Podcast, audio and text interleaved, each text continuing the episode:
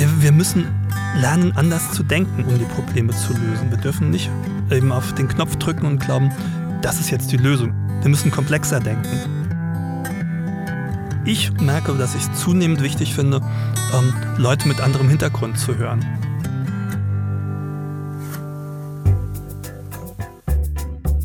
Zack. Herzlich willkommen bei Das Ziel ist im Weg.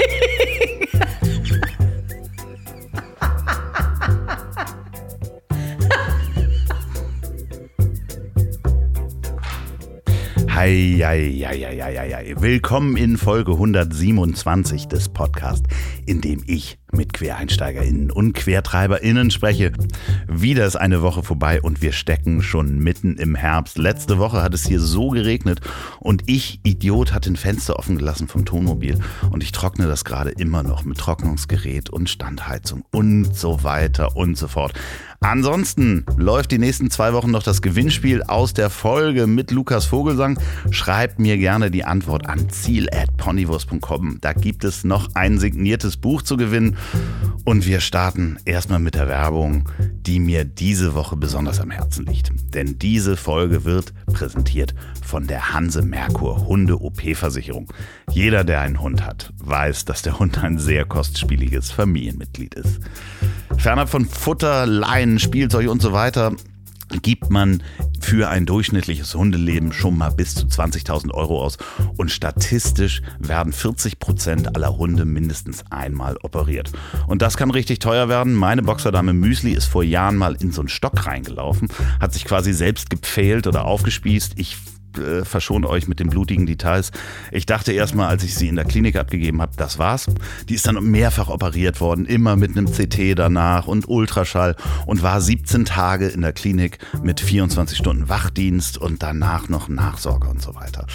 Und äh, die Rechnung kam dann und das waren 6.500 Euro. Wirklich kein Scherz. Und die Nachsorge war da noch nicht drin. Ich habe locker acht Monate, alle paar Wochen war ich beim Tierarzt. Und genau diese Kosten hätte ich verhindern können mit einem Beitrag ab 6,90 Euro im Monat für die Hanse Merkur Hunde OP-Versicherung. Inzwischen haben wir auch eine. Die ist nämlich flexibel. Alle Rassen sind versicherbar und es besteht freie Tierarzt- und Klinikwahl. Das heißt, ihr könnt euren Lieblingstierarzt auch behalten.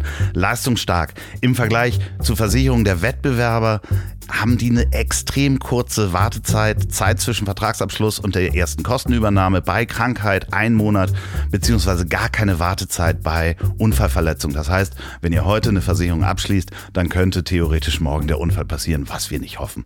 Übernahme der Tierarztgebühren für den vollen vierfachen Kostensatz. Andere Versicherungen übernehmen meistens nur bis zu zwei- oder dreifachen Satz Übernahme von rassespezifischen Erkrankungen. Und umfassend ist die Versicherung auch noch. Nicht nur die OP, sondern auch die Nachsorge und die Reha werden versichert. Geht doch mal auf hansemerkur.de slash Ziel, also Z-I-E-L. Da findet ihr alle Informationen. Den Link packe ich auch nochmal in die Folgenbeschreibung und auf ponywurst.com. Vielen Dank, Hanse Merkur, für die Unterstützung dieser Folge. So, und wir bleiben bei den Tieren.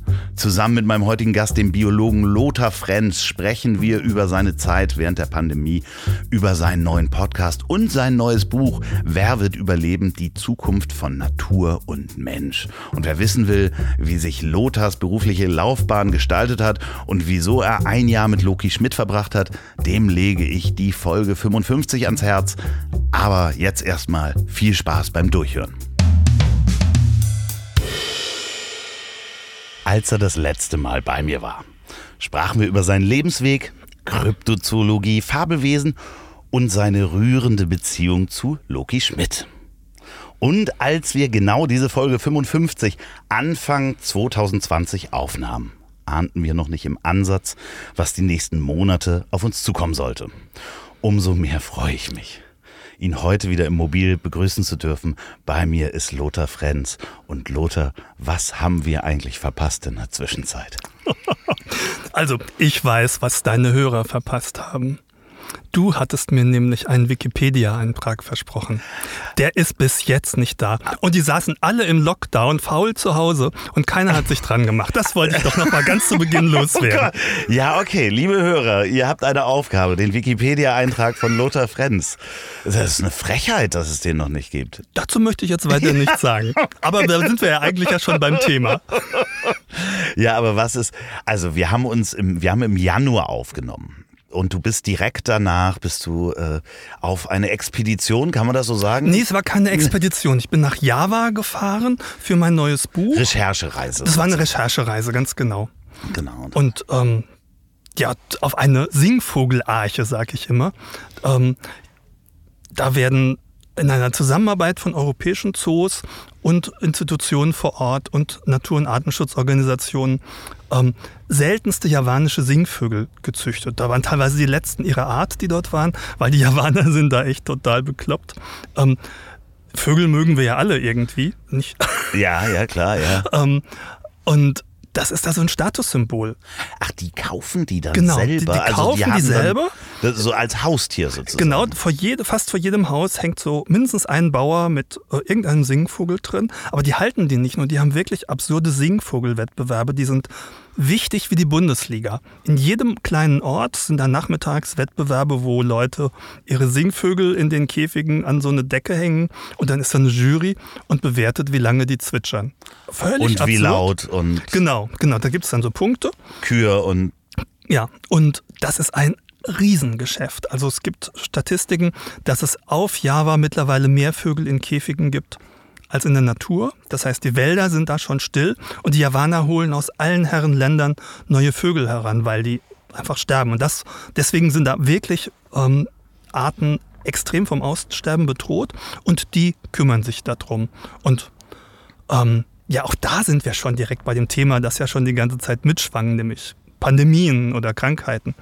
Ähm, es gibt dort riesige Singvögelmärkte. Der größte ist in Jakarta. Das ist ein dreistöckiges, weitläufiges Gebäude. Da sind Zehntausende von Vögeln, die dort täglich eng zusammengefercht. Ja, eng Wie sie in der. Natur eigentlich nicht genau, und, vorkommen. und zwar Dutzende, Hunderte manchmal in einem Käfig.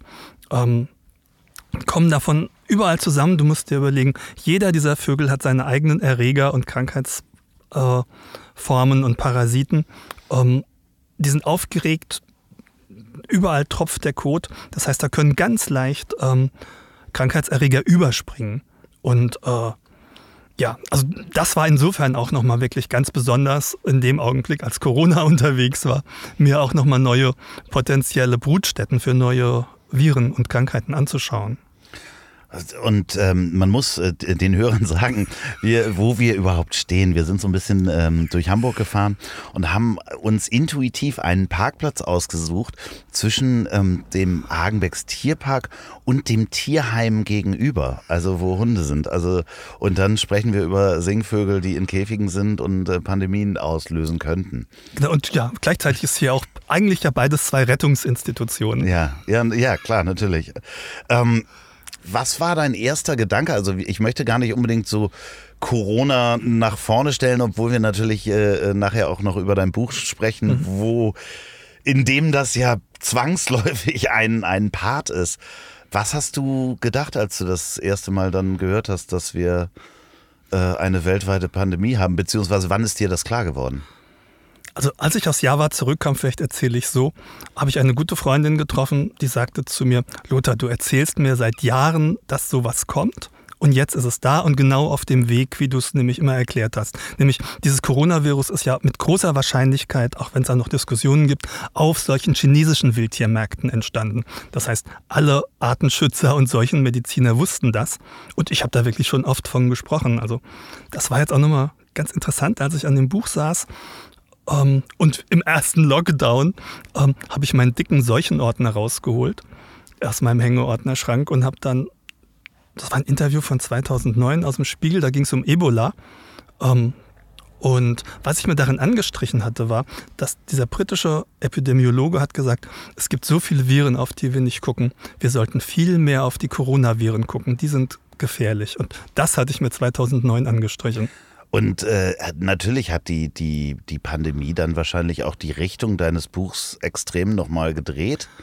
Oder, oder. Nee, das gar nicht mal so. Ich hatte, eben weil ich wusste, ähm, dass sowas kommt und dass diese Erreger wirklich ein wichtiges Thema für die nächsten Jahre werden, ähm, hatte ich sowieso schon ganz viel über Parasiten und ähm, Krankheitserreger drin und geplant, aber trotzdem musste ich nochmal richtig neu denken, weil wir wussten ja in dem Augenblick alle nicht, wie gefährlich das Coronavirus ist. Also äh, es ist sehr gefährlich, das wissen wir, aber es hätte auch noch viel was Schlimmeres kommen können.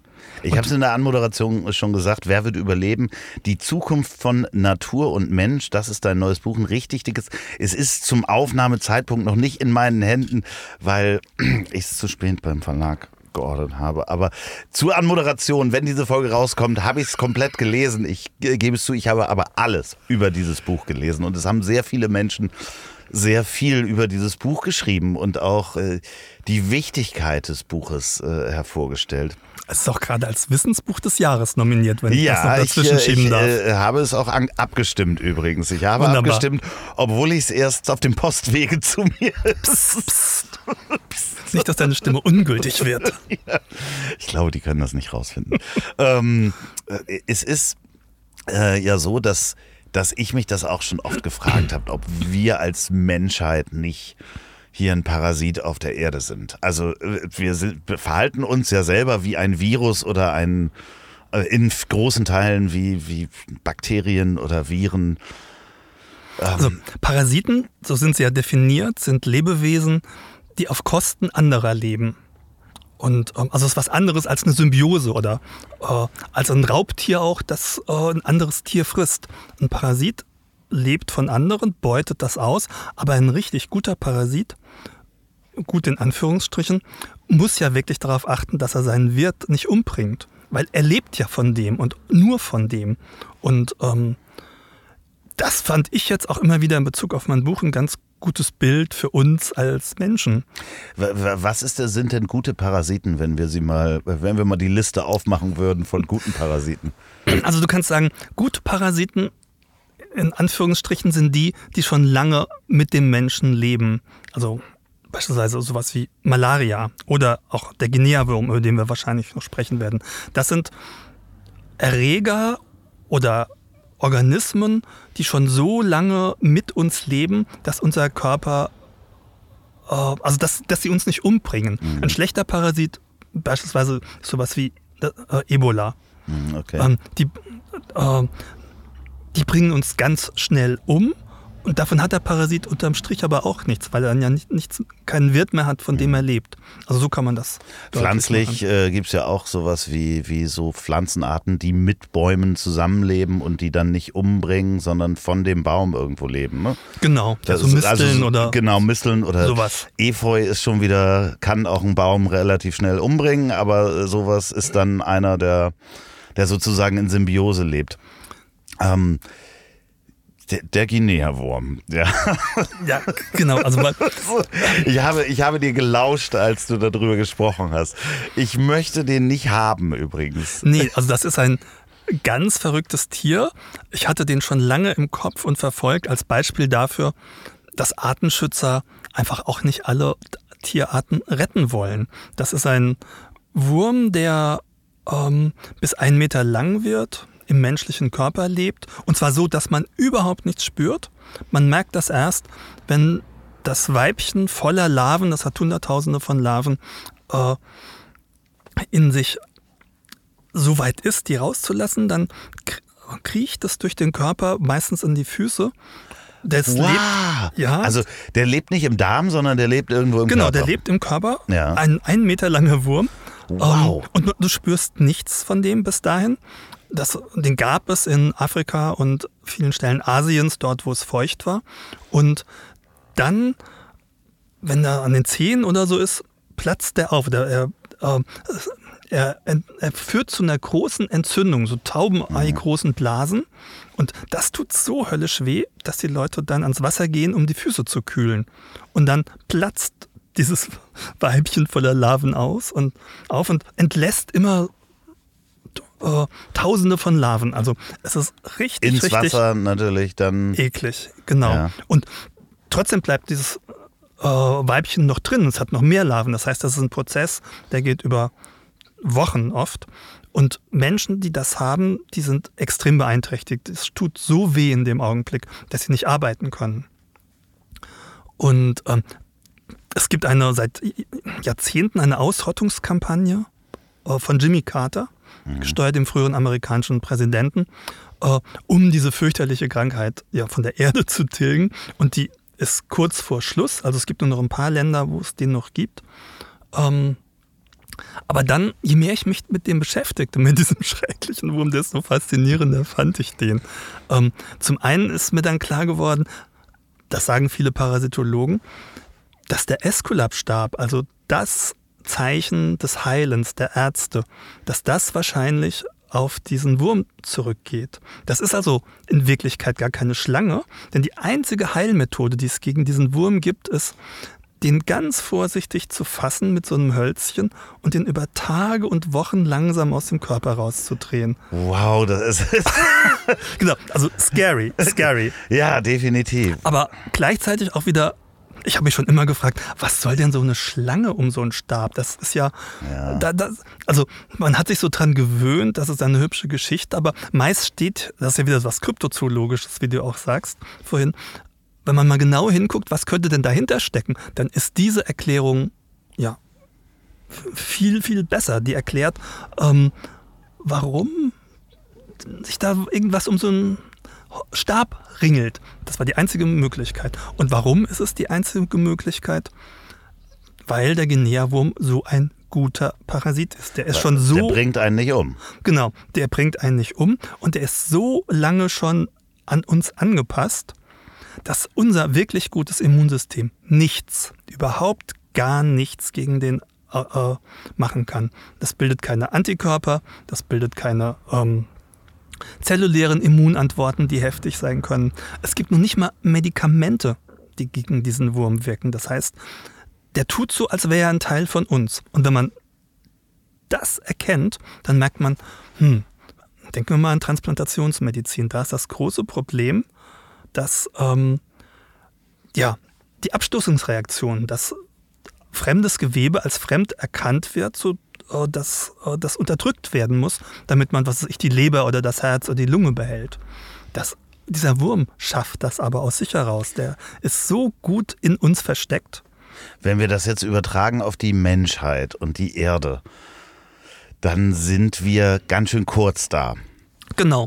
Und sehr heftig gekommen. Also wir sind eine sehr, wenn ich das jetzt mal mit meinen Worten, sind eine sehr kurze, heftige Krankheit, die die Erde befallen hat oder ein, ein Parasit, der relativ schnell sich so Ja, schnell knappe entwickelt hat. 300.000 Jahre.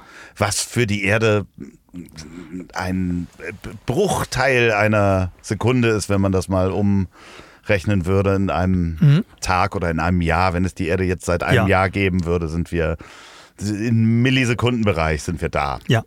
So und äh, haben dafür aber eine ganze Menge angestellt mit unserem Wirt, wenn man das. Stimmt, einfach auch, weil wir so viele geworden sind. Und wir haben ja alle Lebensräume erobert. Und im Moment, ja, das merkt man ja an allen Ecken und Enden, beuten wir den Planeten einfach sehr aus. Und das ist auch eine der Grundthesen meines Buches. Wir haben nicht im Blick, wie natürliche Prozesse funktionieren.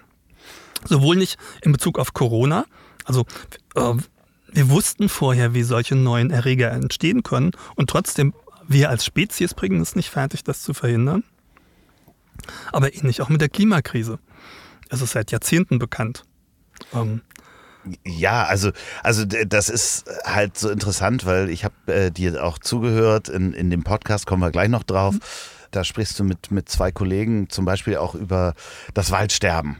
Wo man damals erkannt hat, okay, äh, wir versäuern quasi den Lebensboden von Wäldern durch äh, da, damals Schwefel, Schwefeldioxid, genau, da gab es noch Schwefeldioxid. so wenig äh, ja, Abgasklärung, sag Genau. ich mal. Und dann hat man das gemerkt in den 70ern, hat gesagt, oh, da müssen wir was gegen tun, äh, Schwefeldioxid abgestellt. Siehst du, haben wir doch in den Griff gekriegt. Ähm, dass natürlich äh, äh, da viel mehr zugehört und auch gerade heute wir noch teilweise gar nicht verstanden haben, wie man einen Wald oder den, den Wald auch aufforsten kann, dass es da ganz viele verschiedene Meinungen gibt. Da müssen wir gar nicht so, so mhm. tief reingehen. Das ist halt vielen gar nicht klar und ich fand diesen Satz so schön, ähm, wir müssen erst einmal eingestehen, dass wir nicht weiter wissen. Mhm. So, also. Ja, also das ist auch eine wesentliche Erkenntnis in meinem Buch gewesen. Wir müssen, also Anders ausgedrückt, wir agieren ja oft so schnell. Wir suchen schnell die Knopfdrucklösung, sage ich immer. Das sind meistens irgendwelche technischen Lösungen, wo es heißt, ah ja, damit kriegen wir es jetzt aber geregelt. Aber dafür ist die Natur viel zu komplex und auch unser ganzes Lebenssystem ist viel zu komplex. Und wir haben noch genug Zeit, um gerade mal kurz uns ja, zusammenzusetzen und zu überlegen, worum geht es denn eigentlich gerade? Und ähm, das ist das. Also äh, sich erstmal eingestehen, wir wissen eigentlich gerade nicht weiter. Also so eine, ich sage immer, Verwirrung ist der erste, der erste Schritt zum Erkenntniszuwachs. Ja, definitiv. Ich meine, Entschuldigung, wir können nicht mal Wetter vorhersagen, was länger ist als, als zwei Tage und dann stimmt's noch nicht mal. Also äh, dementsprechend, äh, wir müssen das uns, glaube ich, eingestehen, dass wir eben nichts wissen oder beziehungsweise noch nicht wissen, dass es nicht die Heftpflaster sind. So, mhm. also wenn jetzt alle sagen, okay, Elektromobilität, ähm, ja, gut, schön, bitte auch weitermachen, aber trotzdem, das ist ja nicht die Lösung, wie wir äh, zum Beispiel äh, Klimaerwärmung oder die Klimakatastrophe in, in den Griff kriegen. Mhm, genau. Ähm, weil es so viele komplexe Systeme sind. Ja, Und, ja, ja. Aber was können wir tun? Oh Gott, jetzt kommst du gleich mit so einer Frage. Was kann ich tun? Also das ist ja, also die Frage ist ja wirklich, werden wir überleben? Werden wir es an, auf einen anderen Planeten vielleicht schaffen und den auch noch ausbeuten? Oder? Also der andere Planet ist auf jeden Fall viel zu weit weg. Das kriegen wir so schnell nicht hin. Also, ähm, wir als Spezies werden sowieso überleben. Also es geht mhm. nicht um unser Überleben als Art, außer es kommt wieder so ein Dinosaurier-Asteroid, äh, gegen den wir nichts tun können und der alles platt macht wie vor 65 Millionen Jahren.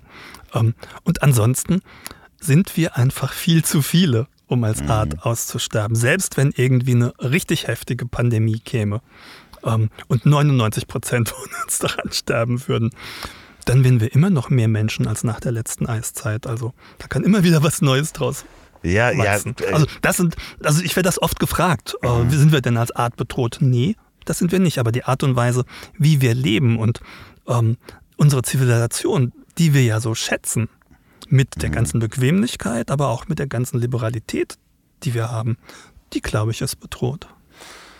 Ja, also ich glaube, wir, wir, wir bedrohen uns ja auch gegenseitig, davon mal ganz abgesehen. Wir haben es ja nun technologisch geschafft, dass wir uns theoretisch selbst vernichten könnten, mehrfach. Auch wenn dann immer noch welche überleben, äh, ist das ja nicht mehr die, die, die Zivilisation oder die Kultur in Anführungsstrichen, mhm. die wir hätten. Wenn wir jetzt eine Eiszeit hätten und wir sind einfach nur 10.000, die überleben oder 100.000, dann glaube ich, wird es schwierig, irgendwie die Börse oder sonst was noch aufrechtzuerhalten. Oder Journalismus wird es dann, glaube ich, wird ein bisschen komisch werden, auf jeden Fall mit 100.000. Äh, und das wollen wir ja eigentlich nicht wirklich, oder? Ganz genau. Also ähm, es gibt einen indischen Historiker, Dipesh Chakrabarti heißt der der hat gesagt, ah ja, Anthrop das Anthropozän, also das Zeitalter des Menschen, in dem wir gerade ja stecken, ist ja so ein geologisches neues Zeitalter, das äh, erfunden wurde. Oder ähm, das ist die beste Zeit, die wir als Menschen je hatten. Und wie schade, dass sie schon wieder vorbei ist. Okay. Sagte der eben, weil er meint, ähm, was da auf uns zukommt mit der Klimakrise, ist einfach nicht so einfach zu nehmen. Und es geht um die Art und Weise, die wir leben wie wir leben, die bedroht ist. Ähm, und ja, was, was können wir denn tun? Was kann ich tun? Ich frage nochmal. Also äh, klar. Mhm. Also das ist schwierig. Also erstmal ganz allgemein gesprochen würde ich sagen, werden uns zwei große Fragen in den nächsten Jahren und Jahrzehnten beschäftigen. Zum einen, wie verändern wir grundlegend und radikal dieses System, in dem wir leben und mit dem wir unsere Erde so ausbeuten? Und die zweite Frage ist, ähm, wie und wann beginnen wir endlich das ja, wieder herzurichten, was wir schon kaputt gemacht haben? Also die UN hat gerade die Dekade der Restaurierung der Ökosysteme ähm, ausgerufen. Und da geht es genau darum. Also äh, lass es um die, an die Meere denken oder ähm, ja, zerstörte Lebensräume. Wie kriegen wir die wieder ähm, heil? Weil die ja uns ganz viele wichtige Ökosystemfunktionen, nennt man das ja, liefern. Sei es, also die Bienen und die Bestäubung kennt man ja jeder, aber die, die sorgen für Feuchtigkeit, die sorgen für Klima, ähm, für, für alles Mögliche sind die wichtig. Und das sind, glaube ich, zwei wesentliche Fragen, die uns als Menschheit beschäftigen. Du fragst jetzt, was kann ich tun? Äh, ja, ich, glaub, ich glaube, das geht ja noch tiefer, weil ja. äh, auch da in der Diskussion, wie forste ich zum Beispiel einen Wald auf, wie mhm. lasse ich das äh, entstehen, äh, Monokultur äh, geht teilweise kaputt, die Fichten sterben oder es kommen, äh, bildet sich Gestrüpp und wie baut man eigentlich einen Wald wieder naturgemäß auf? da gibt es ja Diskussionen und ich glaube, das ist auch der Punkt, wo wir jetzt ansetzen müssen, dass wir es eben nicht hundertprozentig genau wissen und es nicht den Meisterweg gibt, sondern dass man sich jetzt aber zusammensetzt und darüber diskutiert, oder? Es genau, also wenn du jetzt an den Wald, was wir heute als Wald begreifen, ähm, wenn du das als Beispiel nimmst, diese ganzen Fichtenforste, das sind ja eigentlich Felder. Das ja. sind ähm, das ist Stangenholz. Du siehst ja, die sind auf den Reihen gepflanzt. Also das ist kein natürlich gewachsener Wald. Du hast vorhin Luki, Luki Schmidt genannt.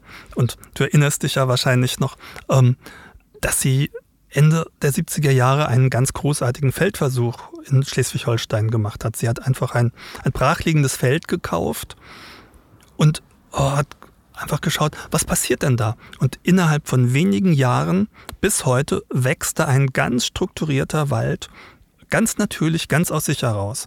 Und ähm, das ist etwas, was auch wieder zu dem passt, dass wir die Sachen, dass wir uns einfach mal ein bisschen zurücknehmen.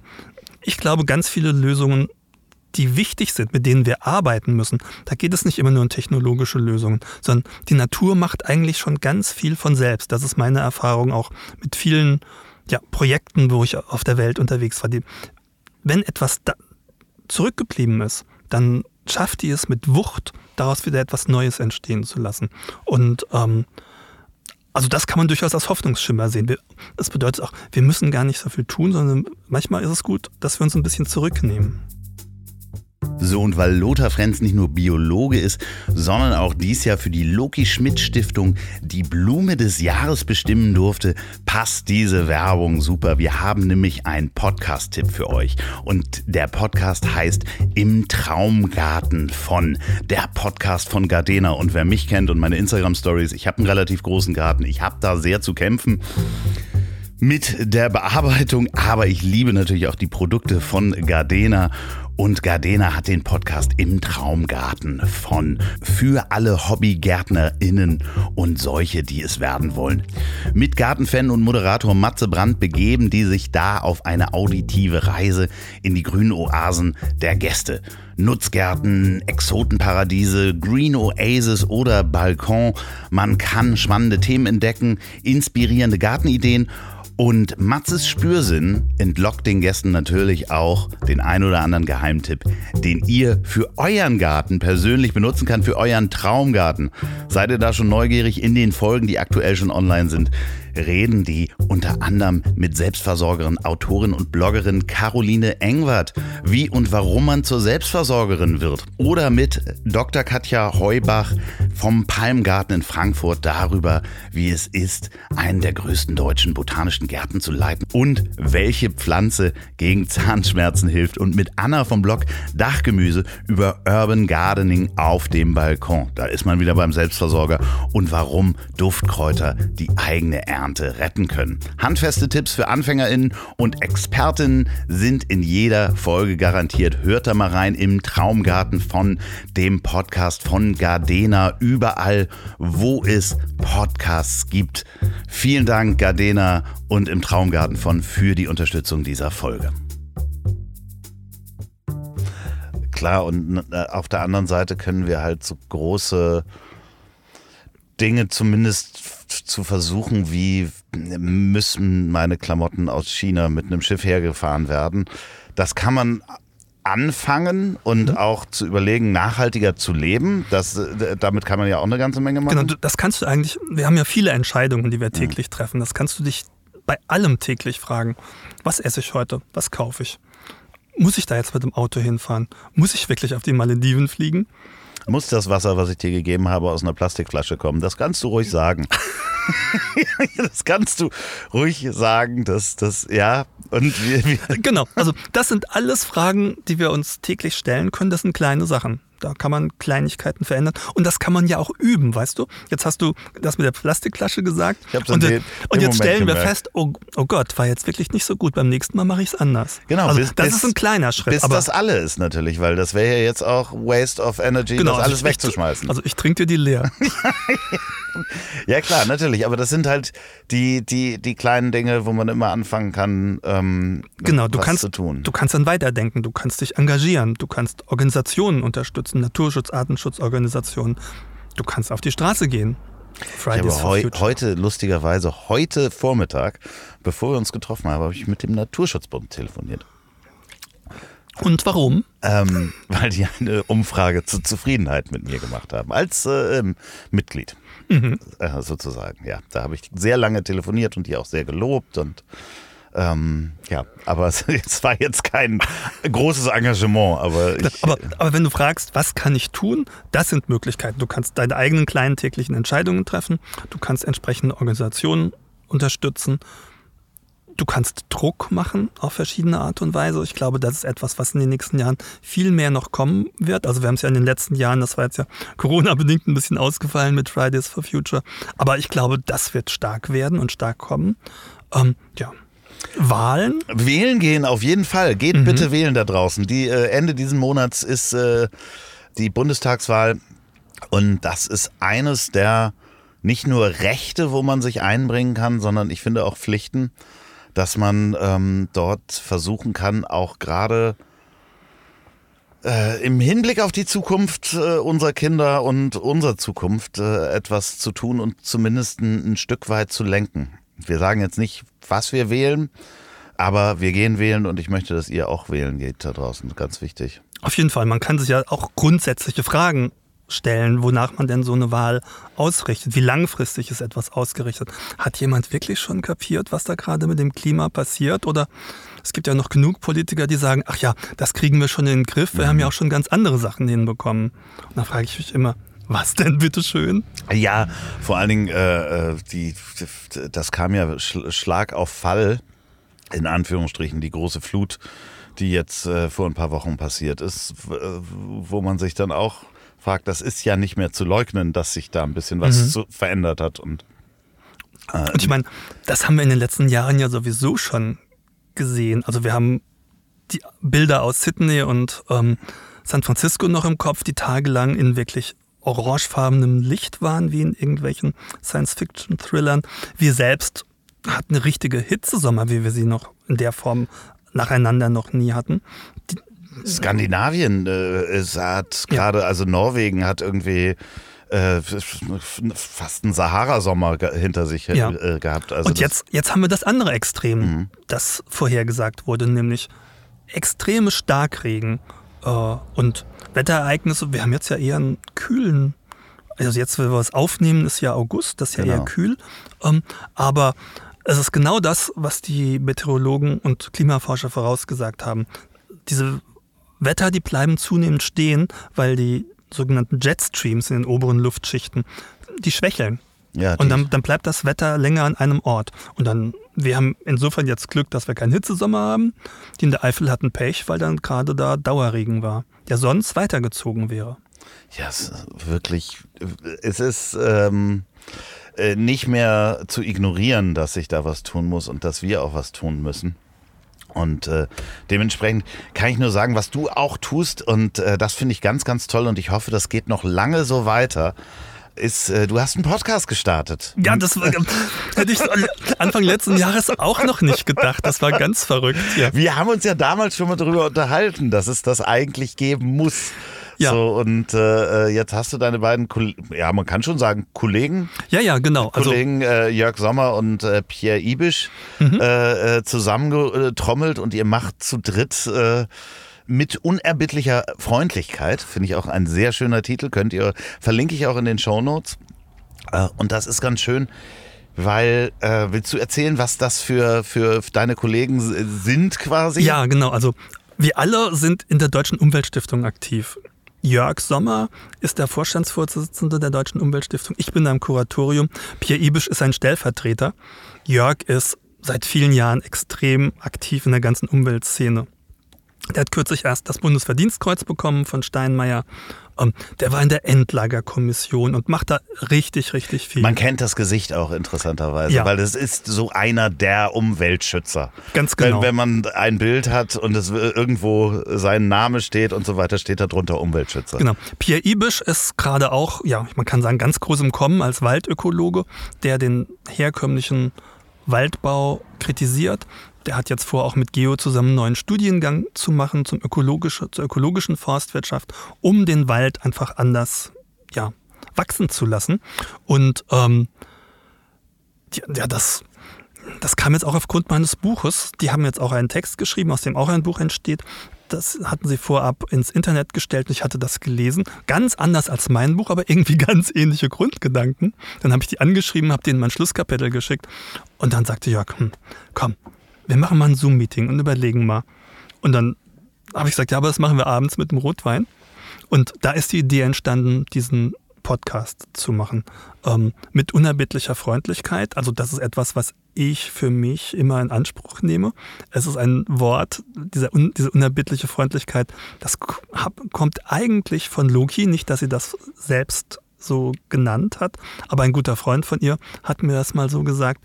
Mit unerbittlicher Freundlichkeit hat sie einfach, ist sie dran geblieben, konsequent und hat die Leute weich geklopft. Und ähm, ich glaube, sowas kann ich auch ganz gut. Und ich übe mich da zunehmend in Unerbittlichkeit. Das ist vielleicht ja noch was anderes, worüber wir gleich nochmal sprechen können. Aber ähm, dieser Titel war schnell da und das Konzept dieses Podcasts ist, dass wir zu dritt durcheinander reden. Aber es gibt immer ein Thema. Und ähm, jemand, einer von uns dreien, ja, moderiert, also führt ein bisschen durch das Gespräch anhand von, wir nennen es drei Karten, die er vorbereitet. Das heißt, das ist ein Zitat, das ist eine provokante Frage oder irgendeine Aussage, die irgendwie zu diesem Thema gehört und die schmeißt er einfach mitten rein, wenn es passt. Und ähm, ja, das sind ökologische Fragestellungen, die wir da haben. Das erste war jetzt eben über Parasiten, das zweite war über den Wald.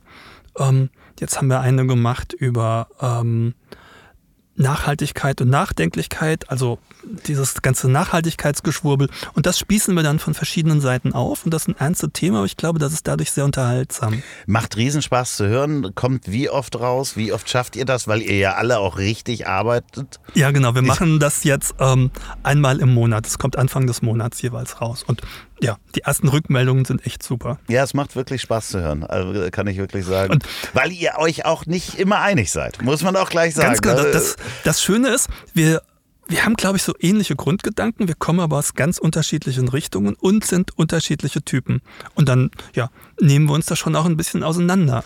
Das ist, ist das, das ist ja auch der wissenschaftliche Diskurs, den wir ja eben auch brauchen. Und das ist ja so spannend, wenn ich diese, diese Parallele zu den Anfängen von Corona gesehen habe, wo in der die, die, die Bevölkerung erstmal kapieren musste, dass Wissenschaftler, wenn die sich streiten über ein Thema oder um Fakten streiten oder um, um ähm, äh, Studien, dann ist das die normale wissenschaftliche Arbeit. Das gehört dazu und das ist nicht immer gleich Feindeslager. Der eine hat Recht oder der andere hat Unrecht. Hoffentlich finden sie zusammen die Wahrheit. Darum geht es ja bei Wissenschaft.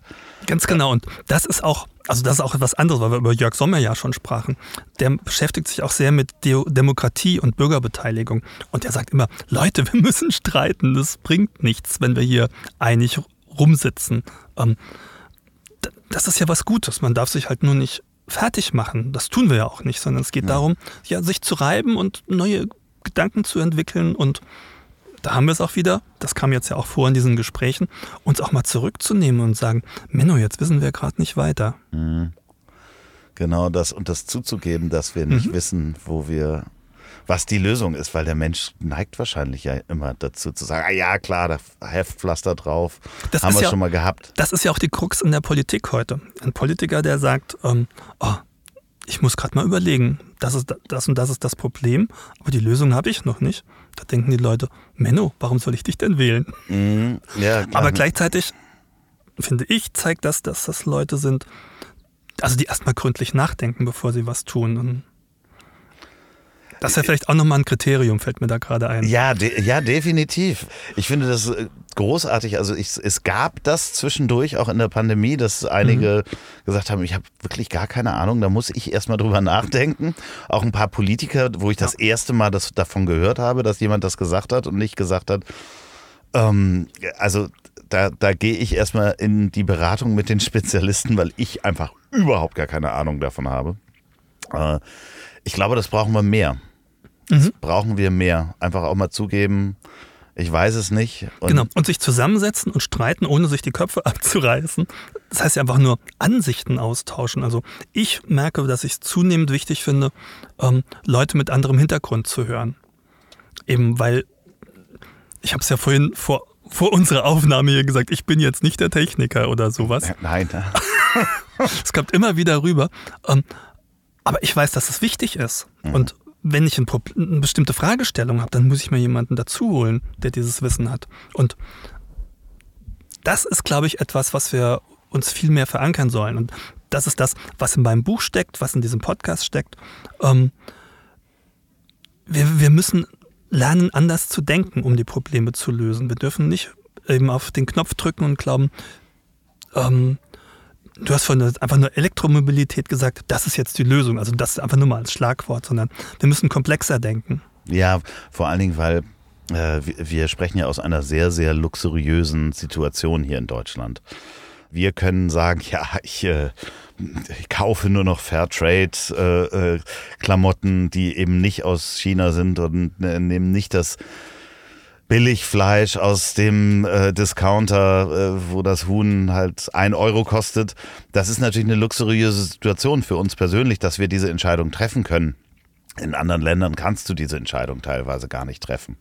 Äh, dementsprechend trotzdem müssen wir, glaube ich, oder äh, äh, ja damit anfangen, dass wir das auch woanders hin transportieren können.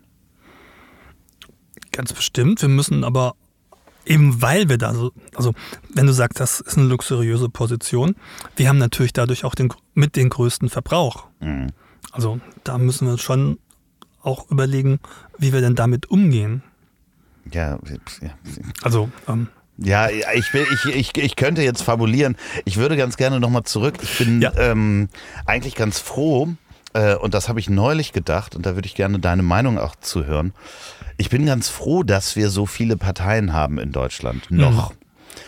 Denn wenn man sich äh, äh Twitter oder ähnliches anguckt, es gibt, es eine große Spaltung immer, ja, nein oder du bist blöd, mhm. also schwarz oder weiß. Und wenn man sich die USA zum Beispiel anguckt, da ähm, sitzt man fast gar nicht mehr zusammen, wenn man Republikaner-Freunde hat äh, oder selber Republikaner ist, hat man Republikaner-Freunde und äh, hat kaum mit Demokraten zu tun.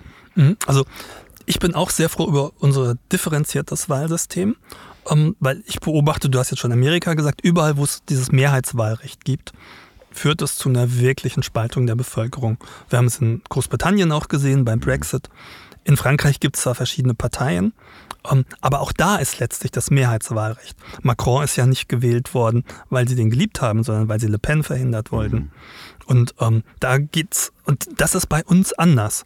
Ähm, das hat durchaus seine Nachteile, dass sich alle in der Mitte drängen und ähm, manche wichtigen Positionen nicht so klar formulieren. Ähm, aber das andere Wahlsystem führt dazu, dass die Extreme gestärkt werden. Also gebe ich dir völlig recht, bin sehr froh. Äh, und das ist, das hat ja auch ein, ein Auswirk eine Auswirkung auf unser privates Leben, wenn man jetzt ein Essen veranstaltet, zum Beispiel. Da, das muss man sich, ähm, finde ich, bewusst machen, dass man da mit Personen sitzen kann und diskutieren kann. Und der eine wählt halt FDP, der andere wählt äh, CDU, der andere wählt SPD, der andere Grüne, der andere Linke. Gut, die AfD kommt bei mir nicht an den Tisch, muss ich ganz, da, da grenze ich mich ab. Aber man kann ja zusammensitzen und diskutieren. Und das finde ich eigentlich so schön an, an äh, äh, unserer Gesellschaft hier in Deutschland, dass wir so viele Parteien haben dass man mit allen zusammen diskutieren kann. Man, man muss dadurch gesprächsbereit bleiben. Genau. Man muss kompromissfähig sein. Und ich glaube, das lässt sich übertragen auf Wissenschaft und Soziales, dass wir halt da gemeinsam alle Lösungen finden müssen. Genau, der Unterschied zur Wissenschaft ist dann nachher, da gibt es halt ja keinen Kompromiss unbedingt. Nee, genau. Also die Gesetzmäßigkeiten der Natur sind einfach Gesetzmäßigkeiten der Natur. Da kann man drüber streiten, wie man, was jetzt das Richtige ist, wie man dorthin kommt. Ähm, aber deswegen ist der Streit in der Wissenschaft auch ganz normal. Ja. Äh, weil es da nicht um nicht unbedingt um persönliche Dinge geht, sondern darum, wie etwas ist. Ja, natürlich gibt es da noch ein paar Leute, die, Gibt es auch. Ich habe es ja bisschen versucht, zwischen den Zeilen ein bisschen abzuschwächen. die da ihre Persönlichkeit vielleicht auch ein bisschen Natürlich, nach vorne natürlich. stellen wollen. Äh, Du hast jetzt die komplette Pandemie eigentlich genutzt, um, um zu schreiben. Ich war im Schreiblockdown. Das heißt wirklich, du hast, äh, äh, wie, wie muss ich mir so einen Arbeitstag vorstellen? Also Anders. ich, ich sage immer, da, dadurch war mein letztes Jahr eigentlich wie geplant. Das hat es nicht so ges wirklich gestört, außer dass ich, äh, also in so einer Phase, wenn ich ein so, solches Buch schreibe, bin ich sowieso sozial relativ zurückgezogen, weil du müsstest dich da einfach reingraben und also dieses Buch war wirklich überbordend an Themen. Ich hab, zwischendurch habe ich gedacht, du schaffst es nicht und du hast dich übernommen. Ähm, hat dann aber noch geklappt. Ähm, ich gehe morgens ins Büro, setze mich hin und arbeite und recherchiere und schreibe und abends gehe ich heim. Und dann aber ähm, zwischendurch oder abends gehe ich dann oft mit dem Text in eine Kneipe nebenan und ähm, mit ein bisschen Rauschmittel, sage ich immer, und äh, abseits ja, dieses Büros mit ein bisschen belebter Atmosphäre drumherum, gucke ich auf so einen Text und ich redigiere den nicht, aber ich bekomme auf wirklich andere Gedanken. Und ja, so entstehen dann meine Bücher. Also. Und die Kneipe gab es halt in dem Moment dann nicht mehr. Oder? Doch im Sommer, letzten Sommer ging das. Ah, ja. letzten das, Sommer, das ja, war stimmt. zum Glück. Ja, ja, stimmt. Du bist ja wiedergekommen, dann hast du angefangen zu arbeiten. Genau, also, Ähm. und im Oktober habe ich das Manuskript abgegeben. Das heißt, im Sommer saß ich abends immer ähm, nebenan in meinem auswärtigen Wohnzimmer. Und äh, äh, ja, okay, ich bin sehr gespannt. Du hast gesagt, es ist sehr dick geworden. Es ist viel, viel geworden. Hast du viel rausgeschmissen auch, wo du sagtest, das wird so überbordend, dass das noch für eine Fortsetzung möglich ist? Also jetzt nicht rausgeschmissen ähm, im Sinne von, also ich glaube, die, die Themen, die ich behandeln wollte, sind alle drin, aber trotzdem ist dann die, darin die Kunst des Weglassens. Also, ähm, weil mein Buch hat schon einen besonderen Ansatz. Ich stelle ganz viele Fragen. Ich nehme den Leser mit. Also ich habe da Frage, Fragen drin, so die nach dem Max-Frisch-Fragebogen sind, die ich entwickelt habe. Ähm, um immer wieder anzusprechen. Und ich habe ganz oft und sehr bewusst auch keine Lösungen geliefert, sondern ähm, Dinge offen gelassen.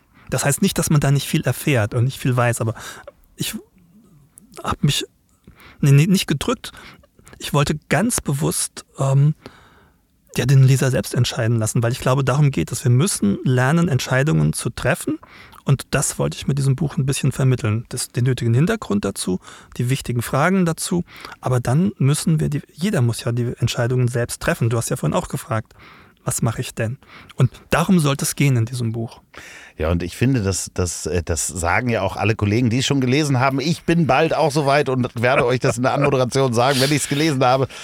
Ähm, ich finde das ganz schön, dass das da, da ein großer Bogen drum ist, gerade wenn du Fragen stellst und der Leser sich selber Fragen stellt, finde ich das so schön. Wir müssen erstmal eingestehen, dass wir nicht weiter wissen.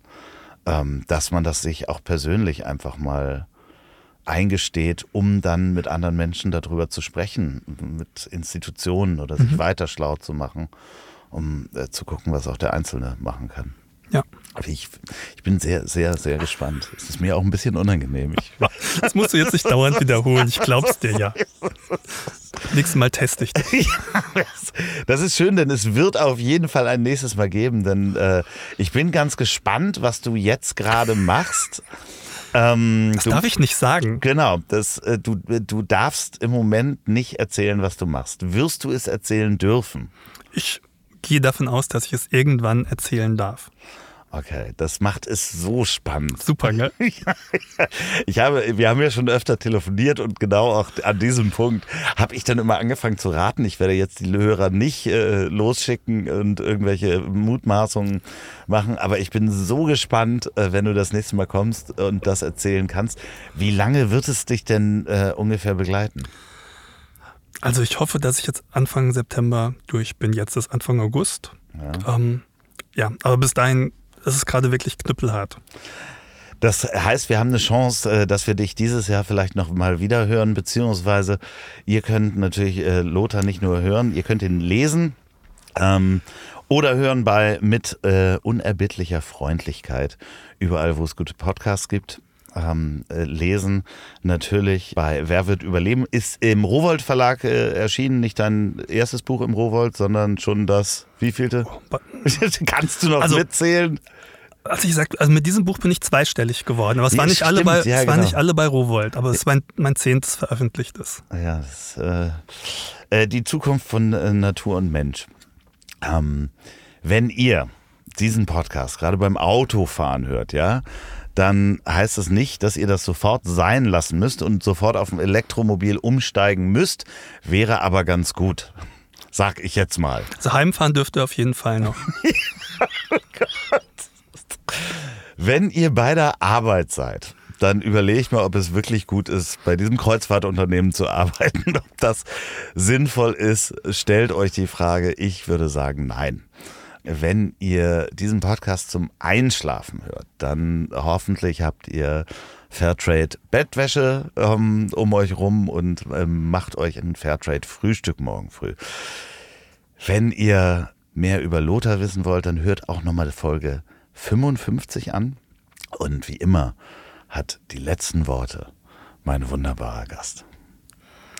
Also, wir haben ja vorhin über die Wahl gesprochen. Und ich erinnere mich an einen deutschen Politiker mit transplantierten Haaren, der bei der letzten Wahl immer plakatiert hat, Bedenken second. Ich sage, Bedenken first, Bedenken first. Alles andere ist vor der Aufklärung. So, und jetzt zum Abschluss noch Werbung in eigener Sache. Wenn ihr noch eine Produktion der Ponywurst Productions hören wollt, dann hört doch mal rein in den Podcast, den ich zusammen mit Olli P. mache. Ich hab dich trotzdem lieb. Erscheint jeden Montag. Gibt's überall, wo es tolle Podcasts gibt. Ich hab dich trotzdem lieb mit Olli P. Vielen Dank. Gute Nacht.